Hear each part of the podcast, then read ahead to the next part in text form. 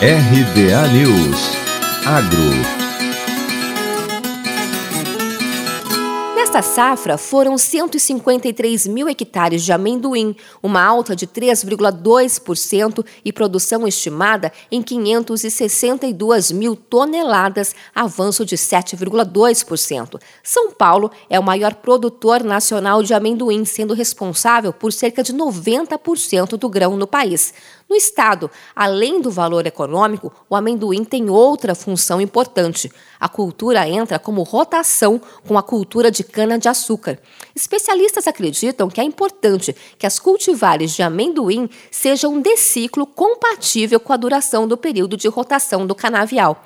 Aproximadamente 80% das lavouras de amendoim paulistas são plantadas nos intervalos de renovação da cana-de-açúcar. A cultura é rica em nitrogênio, e dessa forma fornece esse e outros nutrientes ao solo por meio da palhada, beneficiando a cultura da cana-de-açúcar. Também é bastante resistente às pragas, como os nematóides, ajudando a diminuir significativamente a infestação nas áreas onde é plantado. O constante melhoramento genético de variedades rasteiras, que proporciona maior produtividade das lavouras, tem sido um dos motivos para o aumento da produtividade e produção do amendoim produzido no estado estado. Nesta safra, a cultura teve um atraso no plantio em razão das poucas chuvas que ocorreram entre agosto e início de novembro de 2020. O plantio ocorreu a partir da segunda quinzena de novembro e estendeu-se até metade de dezembro de 2020.